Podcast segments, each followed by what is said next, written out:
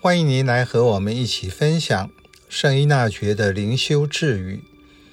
二月十九日，若想让事情功成圆满，人必须迁就事，而非让事迁就人。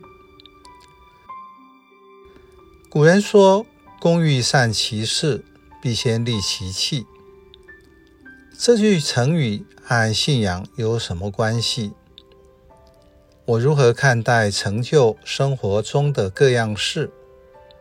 无论是一件随手完成的小事，或是和一群人共同要达成的任务。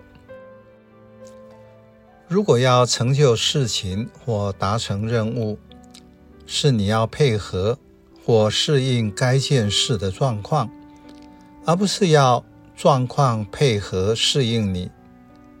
例如，我希望过好教友生活，满全每个主日参加弥撒的诫命，就是我要配合弥撒的时间去参加，而不是让弥撒的时间配合我。否则我就有各种理由，只能在自己方便的时候才去参加。这个态度使我面对信仰时失格而不自知。甚至忘记了接受洗礼时的承诺，在生活中要以天主为中心，不知不觉地在轻忽信仰中，使自己的生命向下沉沦。如同耶稣在山中圣训所说的：“盐若失了味，可用什么使它再咸呢？它再毫无用途。”只好抛在外边，任人践踏罢了。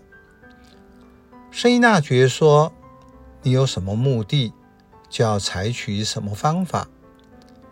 在传福音上，信仰团体都会开慕道班，上课的内容应该是配合慕道者的渴望和需要，而不是让慕道者去上一系列的课程而已。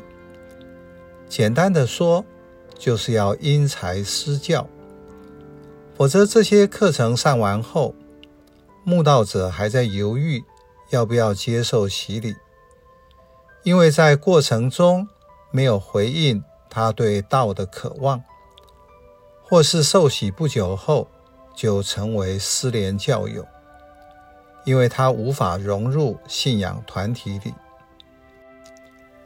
相同的。对于利其器，我有什么认知？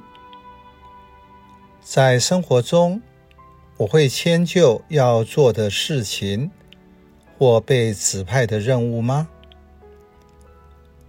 在事情或任务结束后，在回顾过程时，我对自己、他人和所完成的事情有什么体验？